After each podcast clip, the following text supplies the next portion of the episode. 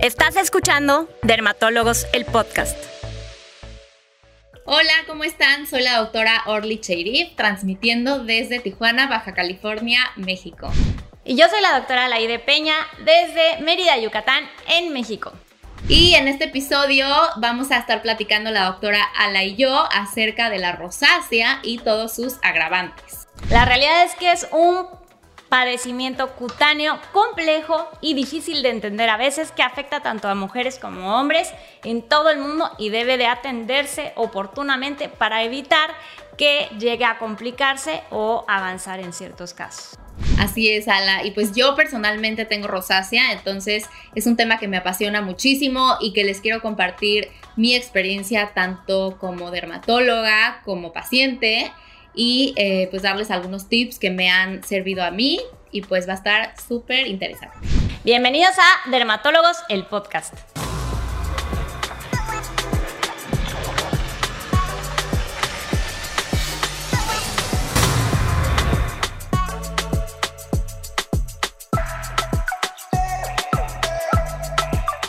Bueno, Ala, pues voy a, vamos a empezar a platicar acerca de, de rosácea, este, vamos a empezar platicando un poquito de qué es la rosácea, ¿no? cómo, cómo se identifica un paciente con rosácea.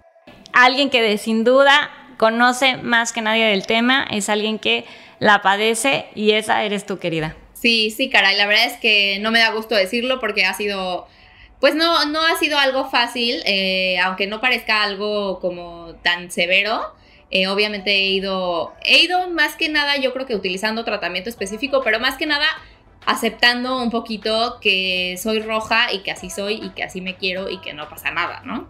Sobre todo en el año de pandemia, como que dejé de utilizar mucho maquillaje, así como muchos de ustedes, y yo no sé si me acostumbré a ver mi cara más roja como algo normal que, este, que también me mudé a un país, me mudé a, California, en donde no conocía a nadie y entonces también me acostumbré también a que no me importara que la gente me viera sin maquillaje, ¿no? Entonces, este, ya me desvié un poco de, lo que iba a empezar a decirles, pero que, que siento que es una enfermedad en la que en la que hay que aceptarnos como somos, porque tal vez no siempre va a haber la forma de quitar esa rojez, ¿no? pero sí de vivirla y vivirla sanamente y qué bueno que tú que eres dermatóloga puedas entender desde tu punto mejor a los pacientes, que creo que esto es algo súper importante, llamarle a este movimiento de body neutrality, o sea, como una forma de aceptarnos, vernos tal cual somos y sí cambiar lo que queremos de ciertas maneras y que se puede. Y a esto nos dedicaremos en este capítulo. Entonces, ¿tú cuándo te diste cuenta que tenías rosácea, Orly? Híjole, no, yo creo que hasta dermatología, porque la verdad es que antes era, era muy, muy leve, este, pero explicándoles un poquito qué es la rosácea o, cómo la vamos a identificar. Eh, básicamente la rosácea es, digamos, como una constelación de signos y síntomas en el que van a predominar el eritema facial, o sea, el está rojitos de la cara, que nosotros le llamamos eritema, constantemente, o sea, o persistente, ¿no? No nada más el, es el, me pongo roja cuando me río, me pongo roja cuando me da pena, tal vez así empieza un poquito la rosácea, pero más bien es el, me quedo roja todo el día, ¿no? Y me pongo más roja cuando, este, cuando pasa alguno de estos desencadenantes. También, eh, pues los pacientes con rosácea van a tener algo que le llamamos telangiectasias, que son como estas venitas que se quedan marcadas también de manera persistente. Pápulas inflamatorias o pústulas, que son estos granitos que como que son granitos, pero no son granitos. O sea, como que, no sé, al aseguro a ti los pacientes te dicen, como que, como que son granitos, pero no son granitos porque no me los puedo tronar pero sí son granitos. Y tienen toda la razón. Son levantamientos o bultitos en la piel que pueden verse, pero que a diferencia del acné no encontramos ciertas lesiones como los comedones abiertos y cerrados, que son las famosas espinillas conocidas coloquialmente. También algo bien importante de la rosácea es la localización. Normalmente su afección principal se da en la zona centrofacial y malar. ¿Qué quiere decir esto? Que va a afectar mejillas, nariz, en algunos casos puede afectar párpados, hay una variante que es oftálmica y puede afectar incluso zonas extrafaciales. Por eso también se ha estudiado en muchas ocasiones la relación con la exposición al sol de esta patología. Así es, Ala. Y, justo como lo mencionas, es, importante platicar que hay cuatro tipos de rosácea, ¿no? La, er, la, bueno, se los voy a decir como el tipo 1, que es la eritematotelangiectásica, que es la que yo tengo, que es la que nada más estoy roja. La número 2, que es la papulopustular, que yo creo que es la que más frecuentemente se ve, que es que además de estar rojo, pues ahora sí tienen granitos, ¿no? Y como dice Ala, la nariz es como una zona típica de afección. O sea, si tú ves a alguien con la nariz roja eh, y con granitos en la nariz, es rosácea, ¿no? O sea, sí es rosácea, hasta no, hasta no demostrar lo contrario. La tipo 3, que es la, la variante ocular, que como dice Ala, puede afectar este, los ojos, y ahí ya los oftalmólogos también entran un poquito a ayudarnos, porque son estos pacientes que tienen ojo seco, que sienten arenillas, que tienen además inflamación en las, en las eh, pestañas, en la zona de la implantación de las pestañas. Y la tipo 4, que es como ya la variante final que le llamamos fimatosa, que son estas narices que vemos como ya mucho, narices grandes, como con los poros bien abiertos, que puede afectar cualquier zona de la cara, pero la nariz es como la, como la más frecuente, ¿no? Así es, y que puede llegar a deformarla, hacer que estos levantamientos de la piel que se dan y que hacen que la piel se vea gruesa y que las vemos eh, de hecho en ciertas pinturas, si ustedes buscan rosácea y buscan arte van a encontrar más que nada esto. Ahora, dependiendo del tipo de rosácea, también es que se ve más o menos en ciertas poblaciones. Por ejemplo, la tipo telangiectásica o eritematotelangiectásica, como menciona Orly, esta se va a ver mucho más en mujeres y normalmente se diagnostica entre los 30 a 50 años, pero de que pueda aparecer antes o puede, aparecer después, puede aparecer después. Ahora, si no se atiende a tiempo, sí podemos llegar a tener complicaciones. ¿Por qué? Porque si una persona constantemente tiene este enrojecimiento, al cual le llamamos eh, enrojecimiento o flushing, esto puede dar lugar a que haya cierto momento que si uno no le dice todas las medidas que debe de atender y que muchas son medidas generales, esta vasodilatación ya no puede aparecer solo por momentitos de, ah, cuando me río mucho me pongo roja, ah, cuando hago ejercicio intenso me pongo roja, cuando me da pena sino también ya va a ser de forma constante. O sea que estos vasitos, a medida que pasa el tiempo y estamos constantemente con otros factores desencadenantes como exceso de café, sol, etcétera, etcétera, que les iremos platicando, van a irse marcando. Entonces se van a marcar estos vasitos a los cuales les llamamos telangiectasias y ya no se van a poder quitar con nada que le hagamos ya no solo va a ser solo el enrojecimiento. No es que vayan avanzando de una etapa a otra, de hecho se ven mucho más fimas en los hombres que en las mujeres, da menos en los hombres, pero cuando da sí llega a dar esta variedad fimatosa. Y bueno, también algo importante eh, que me gustaría platicar contigo y con todos los que nos ven o nos escuchan, Orly, es la importancia de atenderse a tiempo en cuanto a acudir a un dermatólogo. Sí, es, la verdad eh, muy importante acudir al dermatólogo porque el dermatólogo mismo te va a ayudar como a, como a identificar estos agravantes o desencadenantes de, la rosácea.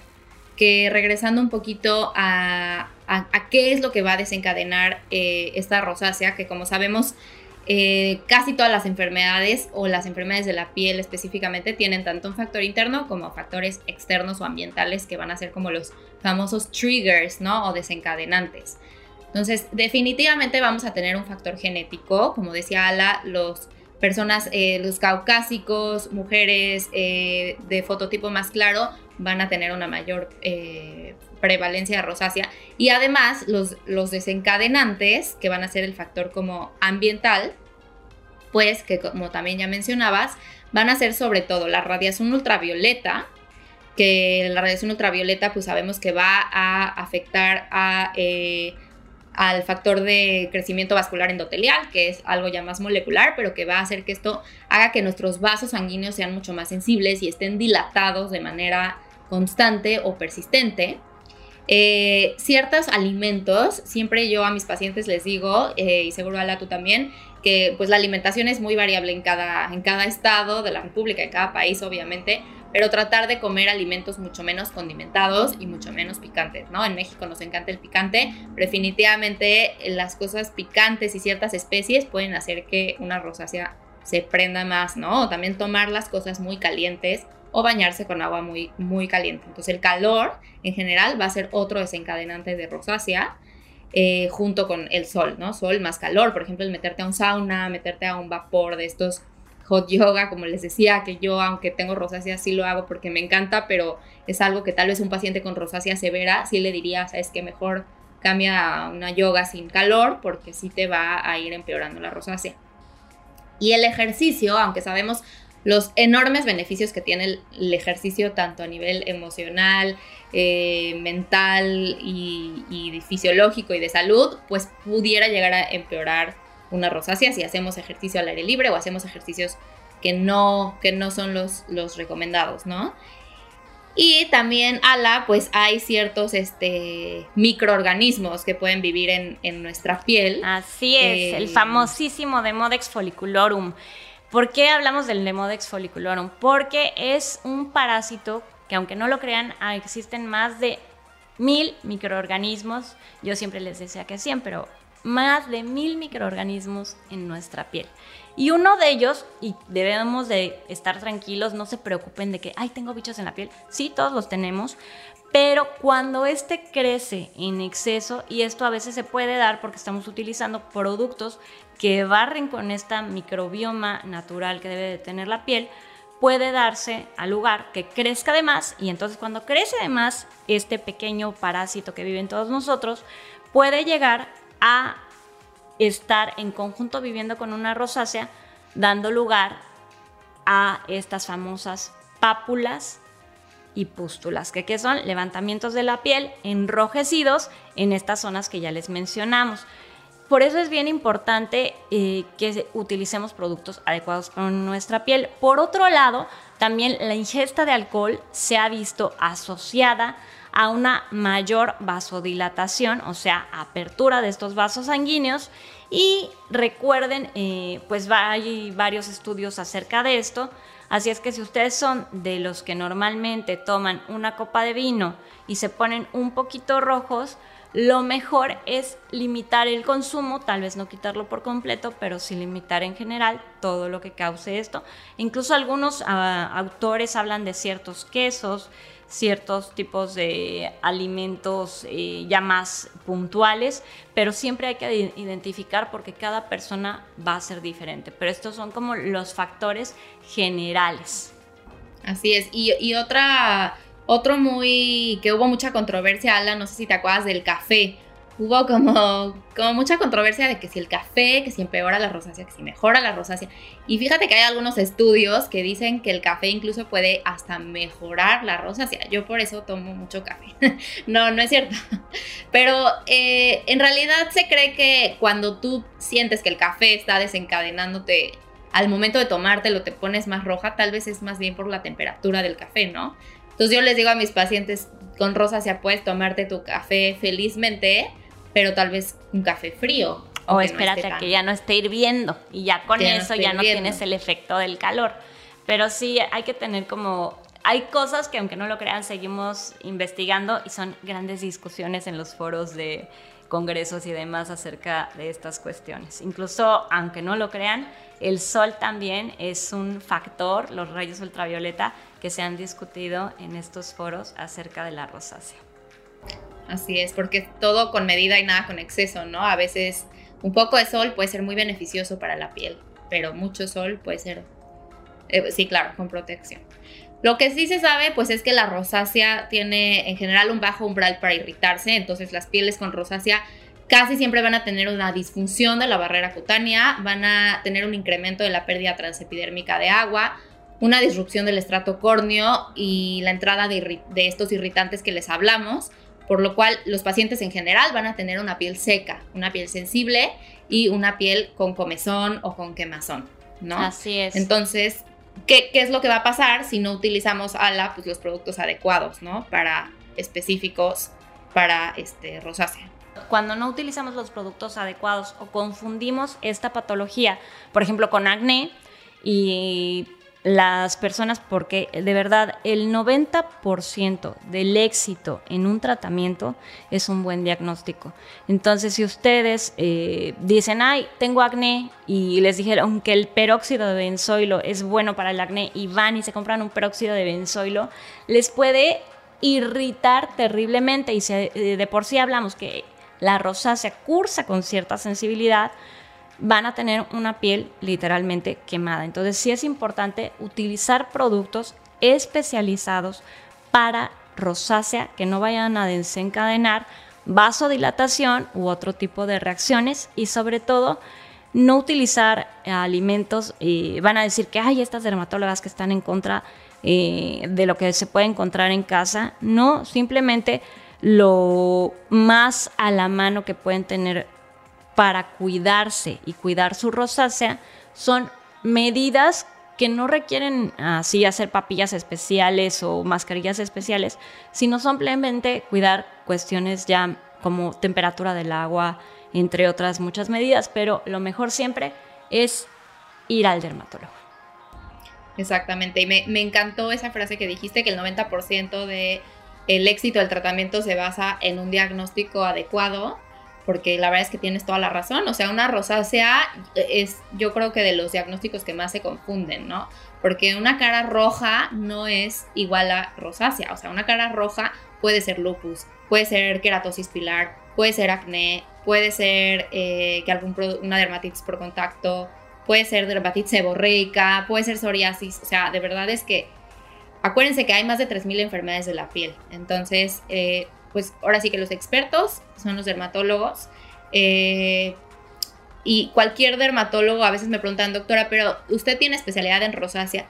O sea, no hay una especialidad, una subespecialidad en cada enfermedad. Todos los dermatólogos en realidad este, vemos rosácea. Por supuesto, algunos eh, tienen más experiencia que otros porque tal vez ven más pacientes con rosácea, pero no es que haya como una especialidad. Cualquier dermatólogo y eh, pues, ¿qué, tipo de tratamientos eh, existen para la rosácea? Como mencionaba Ala, creo que lo más importante son evitar los desencadenantes, este, evitar el calor, evitar el frío en exceso, porque también el frío en exceso puede, puede empeorarlo.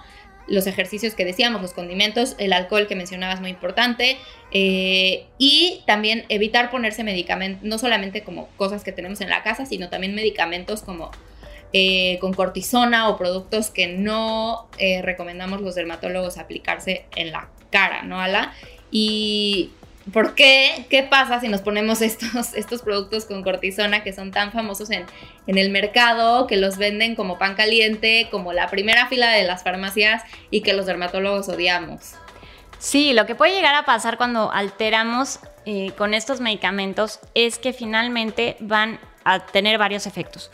Uno de ellos con su uso prolongado, o bien no prolongado, pero su uso en padecimientos que no están indicados, es adelgazamiento de la piel. Entonces la piel tiene que tener cierto grosor a estos niveles.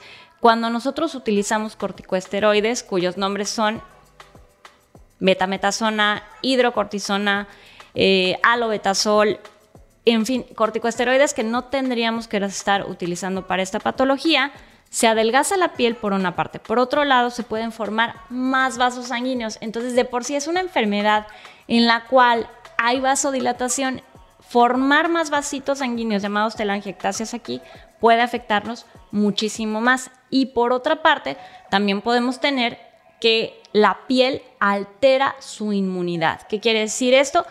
Que ya no va a reaccionar de forma adecuada. Recuerden que los corticoesteroides son antiinflamatorios sumamente potentes, pero que finalmente este efecto antiinflamatorio lo logran bajando algunas o líneas celulares que no son específicas, son varias líneas celulares, entre ellas las de defensa. Y cuando bajan estas líneas de defensa, pues la piel se queda expuesta a todo tipo de patología como sobrecrecimiento de algunos parásitos, virus, bacterias y hongos. Así es que definitivamente son cosas que no debemos de utilizar, que tienen muchos efectos secundarios a corto, largo plazo. Así es que por favor evítenlos. Todas estas combinaciones de cremas que tienen eh, tríos de cremas o quintetos incluso de cremas en la medida de lo posible. Si ustedes no saben qué es, y con eso también eh, invito a nuestros amigos médicos que no se dedican a la dermatología a que chequen muy bien eh, si no estamos identificando un padecimiento así puntualmente, no dejemos por dejar al paciente, porque podemos llevarlo a un riesgo e incluso si se utiliza en bebitos, porque vemos que la piel se tiene rojita, podemos darles un, o dejarles un síndrome de Cushing, y no solo a bebés, sino a adultos. Existen varios reportes en la literatura acerca de síndrome de Cushing por corticosteroides tópicos. Existen muchos tratamientos en general para para rosácea, principalmente como les decíamos, pues utilizar sustitutos, eh, bueno, productos que sean no irritantes como sustitutos de jabón para lavarse la cara, aguas micelares, hidratantes, reparadores de barrera, protector solar que es súper importante, que igual y podríamos utilizar uno mineral. Y existen muchos tratamientos en general, eh, digo rápidamente mencionándolos que podemos utilizar, que obviamente nada más les voy a mencionar los nombres, pero no es para que lo tomen como una consulta, simplemente para eh, conocer los ingredientes como son el ácido acelaico, el metronidazol, las tetraciclinas, que son antibióticos ya tomados como lo son la minociclina, la doxiciclina y ya en una rosácea mucho más severa, igual y una isotretinoína. Estos son obviamente recetados en el consultorio y son eh, productos eh, ya más médicos. Pero para hablar un poco de los productos dermatológicos es muy importante que utilicemos un hidratante reparador de barrera, un sustituto de jabón, ¿no? Eso es como algo que ustedes pueden igual y, ahora sí que no autorrecetárselo, pero productos que pueden comprar tal vez en una farmacia dermatológica. Sin ninguna secuela. Sin ninguna secuela y sin efectos secundarios. Estos son los tratamientos que vamos a recomendar en consulta y que a veces también los pacientes se preocupan porque estos tratamientos tengan efectos secundarios o efectos adversos. Créanme que lo que les vamos a recetar en consulta eh, debe de darles mucho menos temor que estos productos que venden en la farmacia que son como los vemos tan eh, económicos o como en cremas, no nos dan miedo, pero o en cualquier lugar, como que dices, ay, me voy a poner esta betametasona o este producto y créanme que tiene mucho más efectos secundarios. Como decía Ala, puede incluso ayudar a que el Demodex, que es este ácaro que habíamos dicho que, que vive en la piel, pero que tenemos hasta, eh, está reportado hasta seis veces más en los pacientes con rosácea, pues que con la cortisona eh, salga mil veces peor, ¿no? Y que además luego los pacientes se sienten bien cuando se están poniendo esas cremas porque los desinflama, pero al suspenderlas, créanme que hay un rebote a la mil potencia y que entonces ya es cuando llegan con nosotros, ¿no? Y que ya no los este, podemos tratar a veces con nada. Son de las rosáceas más complicadas que hay cuando ya se han multitratado con cuestiones que no deberían de haber utilizado. Así es que volvemos al mensaje, por favor, cuídense mucho y si van a utilizar algún tratamiento que sea bajo vigilancia estricta del dermatólogo. Una crema no es solo una cremita, sobre todo si es un medicamento y de los productos que les llamamos de ahora sí que podemos encontrar fácilmente, ahorita les hablaremos de ellos. Exacto. Y, también me preguntan mucho a mí, Ala, y seguramente también a ti, doctora, pero el tratamiento solo lo uso cuando, o sea, cuando estoy roja. Si no estoy roja, ¿puedo dejar de usar mis productos? Pues la respuesta que yo creo que también la vas a dar tú, pues es que no, ¿no? O sea, siempre tienes que estar utilizando tus productos porque justamente basémonos, eh, bueno, enfoquémonos en la medicina preventiva, ¿no?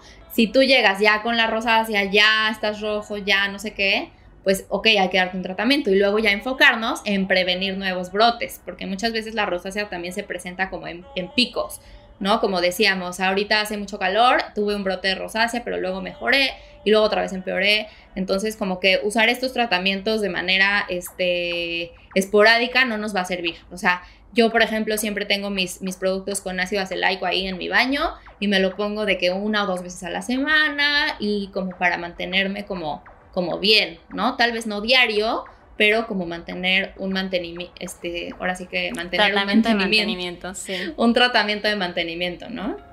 Así es, y recordar que todos podemos llegar a tener esta enfermedad, así es que hombres queridos, por favor también, si tú estás teniendo estos enrojecimientos que están apareciendo, apareciendo, eh, apareciendo de forma constante, no tengas miedo, acude a tu dermatólogo, de verdad que no se esperen a que ya tienen 20 pápulas y pústulas, acude a tu dermatólogo. En cuanto antes lo hagas mejor nos va a ir. A veces tenemos que irnos a ciertos tratamientos mucho más fuertes. Yo no sé si a ti te pase, pero en mi caso, cuando llega un hombre, ya le tengo que dar no solo un tratamiento tópico, porque muchas veces con un tópico podemos quedar bien, pero cuando ya están, los hombres llegan en fases muy tardías, como que son mucho de aguantarse eh, cosas estéticas y decir, ay no, ¿por qué me voy a cuidar si soy hombre? cuando la realidad es que todos deberíamos de cuidarnos.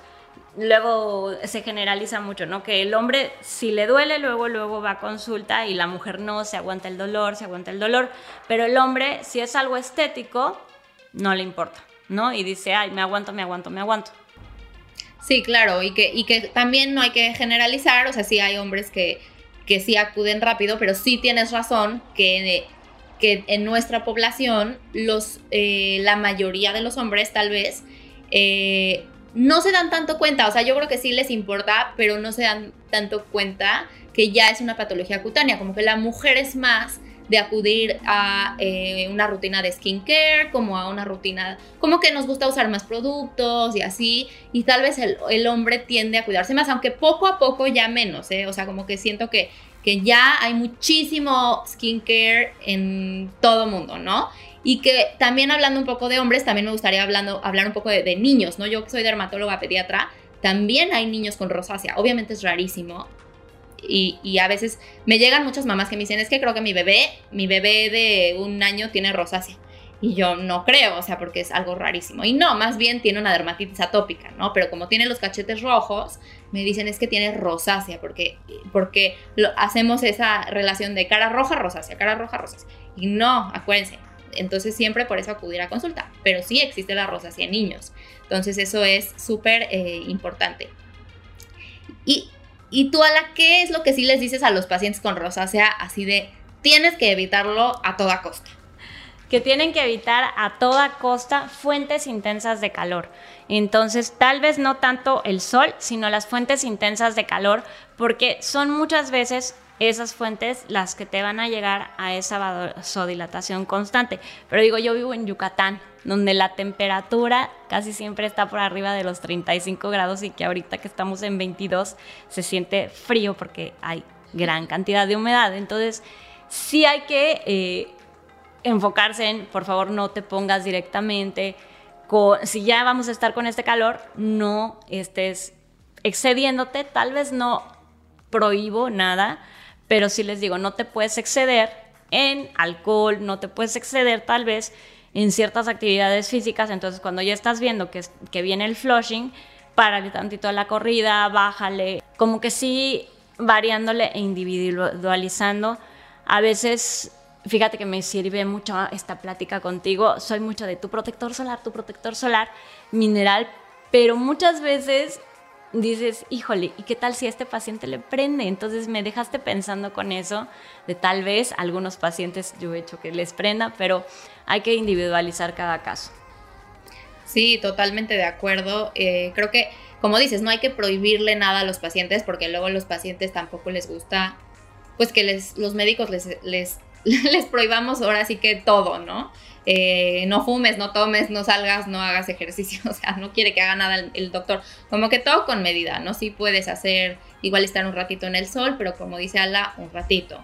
Y ya tú, tú poquito vas a ir identificando este, qué hacer. Y además de, pues, de, en general los productos de skincare, obviamente se recomienda eh, utilizar siempre protección física, el sombrero, ahora sí que yo últimamente soy más de gorra, pero por comodidad, como que siento que el sombrero, cuando estás con un bebé cargando al bebé y el sombrero, como siento que la gorra se me hace más cómodo, pero ya sea sombrero o gorra, siempre el sombrero es mejor porque protege más. Lentes oscuros van a ser un plus justamente para esas pieles que a veces o en cierta ocasión no toleran el, protector solar. Obviamente la sombrilla y obviamente, como ya decíamos, además del skincare, pues la alimentación, ¿no? Cuidar tu alimentación, alimentos que eh, no sean muy condimentados, que no sean muy picantes o que a ti personalmente no te desencadenen. O sea, hay pacientes con rosácea que sí me dicen cuando como chile este serrano o no sé, se me prende, entonces no como. Entonces como que tú solita vas a ir identificando, ¿no? Cuáles son los alimentos que,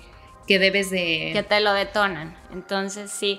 Y también es importante que un manejo de la frustración, porque de verdad es muy interesante ver cómo muchas veces cuando vamos al dermatólogo, eh, pasamos de uno tras otro, decimos, no me funcionó este, y no me funcionó este, y no me funcionó aquel. Y no llegamos a, eh, tener dos conceptos claros. Uno, que la piel es sumamente noble siempre y cuando seas paciente, o sea, mucha paciencia para tus tratamientos, constante y disciplinado. Porque si no, si queremos llegar a objetivos, no nos va a tomar una semana, ni dos, ni tres. A veces toma toda una vida el mantener un cierto nivel en la rosácea. No con esto les quiero decir, ah, ya no, ahí te vas a quedar. No, pero sí puede mejorar mucho con los tratamientos. Solo que es de varios factores que hay que ir haciendo en tu vida de cambios y modificaciones tal vez en el estilo de vida. Les decía, yo aquí no les puedo decir, uy hijos, pues vete de Yucatán porque aquí el calor pues no te va a ayudar para nada. Pero sí en otras adecuaciones, como esto de usar sombreros y demás, les va a ayudar. Entonces, sean pacientes eh, en su tratamiento dermatológico, háganlo completo, eh, sean claros con sus dermatólogos, háblenle de sus frustraciones. A mí, de verdad que siempre estoy preguntando, ¿y cómo vas? ¿Vas mejor? ¿Te irritó? ¿Te lastimó? ¿Te compraste todo? ¿No te pudiste comprar todo? con pacientes, una paciente una vez eh, me dijo, doctora, es que me cambié de dermatólogo porque no me funcionó absolutamente nada lo que me dio. Y yo, ok, ¿y por qué vienes conmigo? no, porque ya había ido con otros cinco dermatólogos y la misma historia. Y luego regresó contigo. Ajá, ¿no?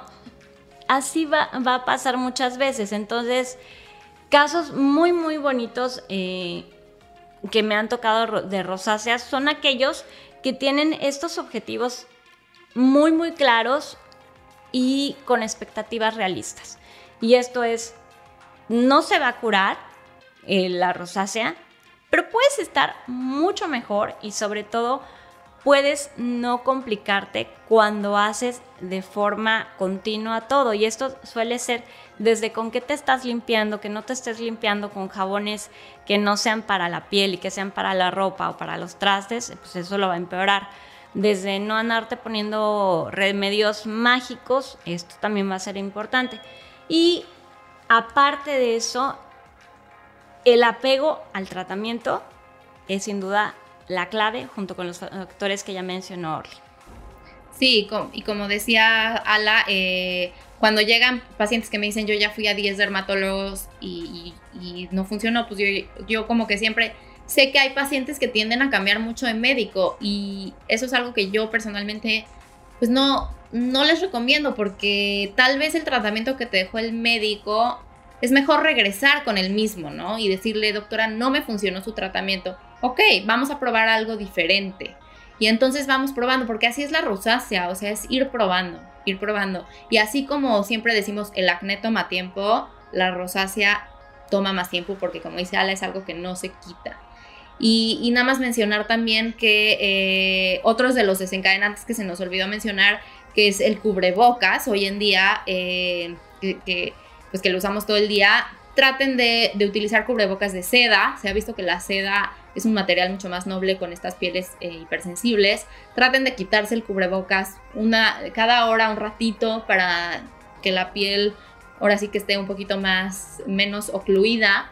Em, Y también hay otros tratamientos ya que son más médicos para tratar la rojez, que nada más me gustaría mencionarlos, que son los láseres. Eh, hay, hay, láseres que ayudan a quitar lo rojo, hay luz pulsada, hay incluso Botox que se aplica en las zonas rojas para disminuir también la rojez. Entonces también hay, hay muchas opciones, ¿no? No, no tienen la toalla. No paramos, no paramos por terapias y nuevos avances. Exactamente, Ala. Pues eh, creo que, pues bueno, podríamos estar hablando horas de rosácea. Eh, me encantó pues toda la información que compartimos. Creo que a los que nos están escuchando, ahora sí que a todos nuestros oyentes de, de toda Latinoamérica, esperemos que les haya servido muchísima esta información de rosácea. Ya saben que cualquier duda que tengan de rosácea nos pueden buscar este, también personalmente en nuestras redes sociales y y que nos encanta este tema y por eso podríamos estar platicando horas y, pues me encantó, me encantó compartir este episodio contigo, Ala. A mí también, querida Orly, y vivirlo con alguien que lo tiene es sumamente gratificante poder escucharlo de viva voz y saber que hay alguien con una empatía realmente genuina con los pacientes muchos pacientes me, buscan eh, porque me dicen, yo sé que usted tiene rosácea y entonces usted me va a entender. Y, y sí, o sea, pero que les, que les quede, como les decía al principio, como, como claro que cualquier dermatólogo tiene una amplia experiencia tratando rosácea. Este, tenemos muchísimo, como dice Ala, muchísimas eh, herramientas y, y, que hay que irlas cambiando, ¿no? Hay que irlas cambiando y el diagnóstico es lo más importante. Una vez que te hacen el diagnóstico, ya el tratamiento como que vamos buscándole, ¿no? Este, y pues con esto llegamos al final de este episodio, Ala. Estoy muy, muy, muy, muy contenta, como siempre, de compartir un episodio contigo, Ala, que te quiero mucho y que me encanta, eh, pues, chismear contigo acerca de skincare y de lo que sea. Yo también te quiero mucho, Orly, y de verdad que aunque una persona esté lejos, Orly es el vivo ejemplo de que puedes estar lejos de una persona y cuando la ves es esa plática deliciosa donde te vas enriqueciendo en todos los sentidos, tanto eh, personales como de nuevos tratamientos en muchas otras cosas más. Así es que esperamos que les haya gustado este episodio y síganos escuchando en Spotify, Apple Podcast y Amazon Music así como viéndonos en Facebook y YouTube. Los invitamos a escuchar el siguiente episodio en donde estaremos nuevamente nosotras, Ala y, eh, y yo, compartiendo más sobre rosácea y los productos indicados, por supuesto, también para esta patología. Yo soy la doctora Alaide Peña y me pueden encontrar en redes sociales como Derma Alaide. Y yo soy la doctora Orly Cheirif, conocida en redes sociales como Derma Orly. Gracias por escucharnos. En Dermatólogos, el podcast. Este episodio es presentado por Farmacias del Ahorro. Dermatólogos, el podcast. Es una producción de Naos, inspirados por la vida y guiados por el corazón.